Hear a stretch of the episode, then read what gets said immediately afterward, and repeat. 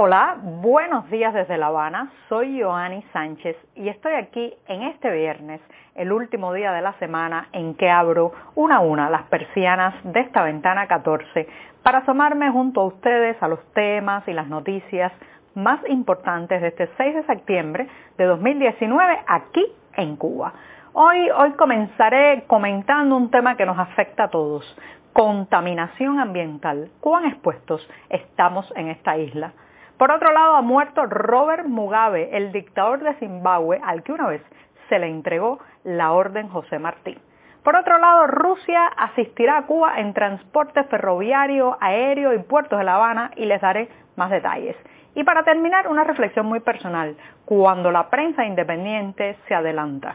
Y bien, dicho esto, voy a pasar a revolver para tomarme el cafecito informativo ese que de lunes a viernes comparto junto a ustedes en la mañana, recién colado, breve, un poco amargo, como ya saben que me gusta a mí, pero siempre, siempre necesario. Después de este primer y largo sorbito del día, que me da muchísimas energías para seguir, les recuerdo lo que les digo de lunes a viernes también. Por un lado, que pueden ampliar todas estas noticias y estos temas en las páginas del diario digital 14 y medio que hacemos desde aquí, desde dentro de Cuba. Pero también advertir a nuestros lectores residentes en territorio nacional que lamentablemente tendrán que hacer uso de proxies anónimos o de servicios de VPN para saltarse la censura contra nuestro sitio en los servidores cubanos. Y dicho esto, voy a pasar al primer tema que se me ocurrió hoy al despertarme. Como saben, vivo en La Habana, en un edificio modelo yugoslavo, en el piso 14, en la zona conocida como Plaza de la Revolución. Hoy, al levantarme y abrir las ventanas, ¿qué vi afuera? En lugar del amanecer, el sol que salía, las nubes o los pájaros, había una gran mancha de humo y todo el entorno olía a quemado, a grano tostado. ¿Por qué era esa situación? Bueno, porque cerca de esta barriada donde yo vivo, pues hay una torrefactora de café que frecuentemente en la madrugada lanza su humo contaminante sobre todos los barrios aledaños. Esto es un problema que ha sido así por años, décadas.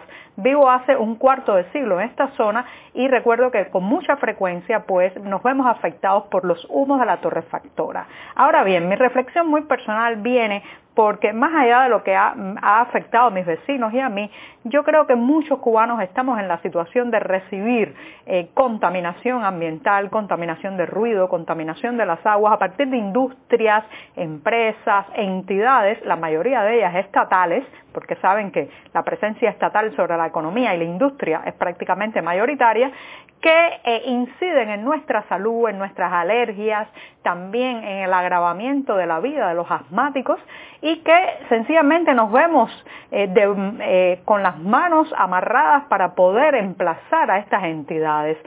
¿Cuántos no viven cerca de, por ejemplo, un emplazamiento de los llamados grupos electrógenos que generan muchísimo ruido y también contaminación por humo? Otros que viven cerca de alguna industria que lanza vertidos eh, químicos a las aguas de la zona, a un río, a una pequeña laguna, eh, que termina afectando a los habitantes de esa comunidad. A pesar de que existe una legislación medioambiental, eh, lo cierto es que en Cuba falta algo muy importante y es un movimiento ambientalista, un movimiento verde que pueda tener un accionar legal, manifestarse y emplazar a estas entidades. Cuando la torrefactora de mi barrio nos inunda con su humo eh, y nos hace provocar estornudos, alergias, malestares en los ojos, ¿a quién apelar? Al mismo Estado que es el dueño de la torrefactora. Eso es un poco contradictorio, porque eh, ¿cómo va a aplicar el Estado eh, una legislación contra sí mismo? Por regla general, estas denuncias, estas quejas, estas molestias, quizás algún día que otros salen reflejados en la prensa oficial, pero no llegan a buen puerto, dado que hay un conflicto de intereses entre el propietario de la industria que está siendo emplazada por contaminantes y eh, pues eh, la quien lleva a cabo la legislación que debe aplicarse contra esa industria. Entonces lo que pasa es que al final nos hemos acostumbrado a vivir rodeados de contaminación. Yo sé que para muchas personas que no viven en esta isla puede ser un poco contradictorio eh, poner por un lado las imágenes idílicas del sol, la arena, las playas, con una imagen más eh, impactante y dura que puede ser el de la contaminación ambiental, el humo, eh, eh, los vertidos en las aguas, el mal uso, por ejemplo, sobre todo de productos químicos en muchos casos, pero lo cierto es que es así, esa es una realidad que quizás la propaganda turística no muestra, pero que existe y que nos afecta a todos. Entonces yo creo que además de una legislación que por el momento parece bastante laxa, eh, hay que denunciar más estas y sobre todo eh, demandar que podamos expresarnos los ciudadanos a través de entidades eh, independientes, autónomas, de la sociedad civil, que la sociedad civil, señoras y señores, no tiene nada que ver ni con los comités de defensa de la revolución, ni la Federación de Mujeres Cubanas, ni ninguna de esas poleas de transmisión desde el poder a los ciudadanos. La sociedad civil tiene que ser independiente y autónoma y emplazar al poder.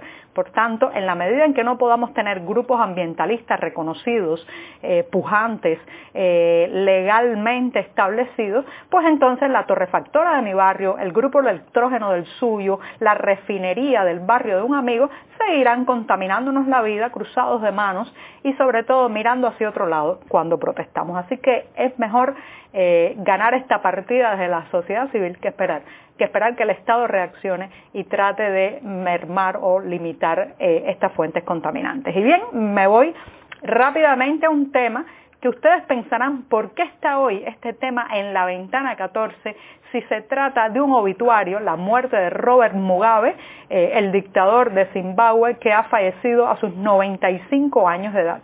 Bueno, he incluido esta noticia porque eh, Mugabe tiene mucha relación con Cuba, no solamente por su complicidad, camaradería y acercamiento a la Plaza de la Revolución de La Habana, sino porque su historia se puede leer en claves que eh, en esta isla tienen un significado especial. Eh, recuerden que eh, Mugabe fue por décadas un gran aliado de La Habana, especialmente de Fidel Castro, y que desde 1980 mantuvo a Zimbabue en un puño cuando se convirtió en jefe de gobierno. Hace unos años oíamos las noticias de que estaba enfermo, debilitado y se había convertido en un estorbo hasta para su propio partido, la Unión Nacional Africana de Zimbabue o Frente Patriótico. Mugabe, bueno, tiene un prontuario de violaciones, tenía un prontuario de violaciones de derechos humanos eh, y al igual que la mayoría de los revolucionarios que llegan al poder, se encargó de destruir su propio prestigio a partir de, bueno, eh, autoritarismo, represión contra la, disidencia, fraude electoral en varios comicios y una obstinación política que muchas veces llevó a su país a caminos eh, difíciles de transitar como una de las mayores crisis económicas de su historia, desabastecimiento de alimentos. ¿Le recuerda algo esto? Inflación por las nubes y un desempleo de más del 80% llegó a exhibir tristemente Zimbabue. Eh, pero después que les he dicho todo esto, viene eh, el grano de lo que quería hablar. Este es uno de los hombres a los que se les entregó eh, la orden José Martí, la más alta condecoración que se da en Cuba. Imagínense, Fidel Castro le impuso en su solapa a Robert Mugabe eh, el rostro de nuestro héroe nacional, de nuestro apóstol, como lo llaman muchos, y ya en ese momento pues había serios cuestionamientos internacionales y críticas a la actuación de Mugabe.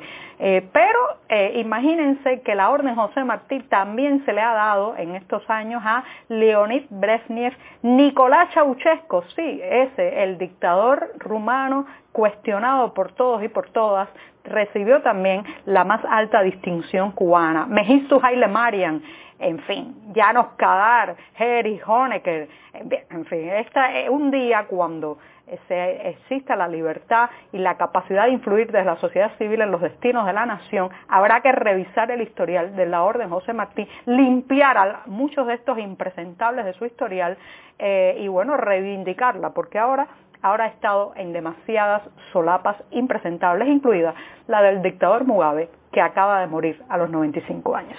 Y con esto me voy rápidamente a un tema que tiene que ver con la transportación y con Rusia. Bueno, a partir de eh, cables e informaciones que han salido primero en la prensa oficial eh, y luego en agencias como la agencia española eh, F, pues se sabe que Cuba y Rusia firmaron este jueves un protocolo que permitirá a Moscú asistir en diferentes proyectos en la isla, desde la renovación de la red ferroviaria, pero también incluirá asesoría, inversiones y reparaciones en eh, el tema de la aviación y en el tema también marítimo, incluyendo especialmente los puertos, eh, el puerto de La Habana, por ejemplo. Esto, bueno, por un lado me llena de gratificación que se vea la luz al final del túnel y podamos pensar de manera esperanzada que se pueda resolver el tema de la transportación ferroviaria, que es terriblemente caótica en este país, que podamos restituir el valor de nuestros puertos y claro está, que eh, volvamos a tener una aviación civil eh, que podamos mostrar con orgullo, porque cubana de aviación ya saben que es un bochorno nacional. Pero lo que me preocupa de todo esto es que se trata de puntos estratégicos de la economía eh, y en fin, de la movilidad nacional que van a estar en manos o al menos va a compartir información de su infraestructura, su ubicación y su funcionamiento un país como Rusia.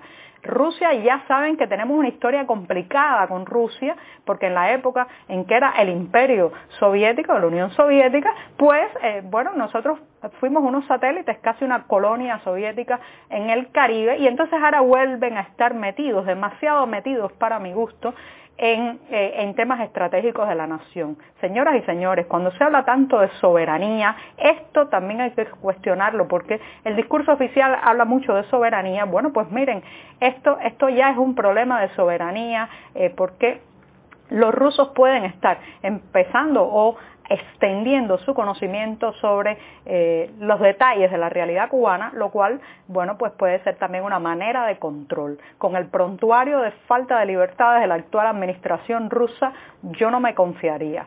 En fin, nada, vamos a ver qué pasa. Eh, creo que, que, que, esto es además un proyecto a largo, a largo plazo. Y me voy rápidamente. Recuerdan ayer que hablamos en Ventana 14 de que eh, había falta de cigarros, cigarrillos, como lo dicen muchos, sobre todo de tabaco negro en La Habana.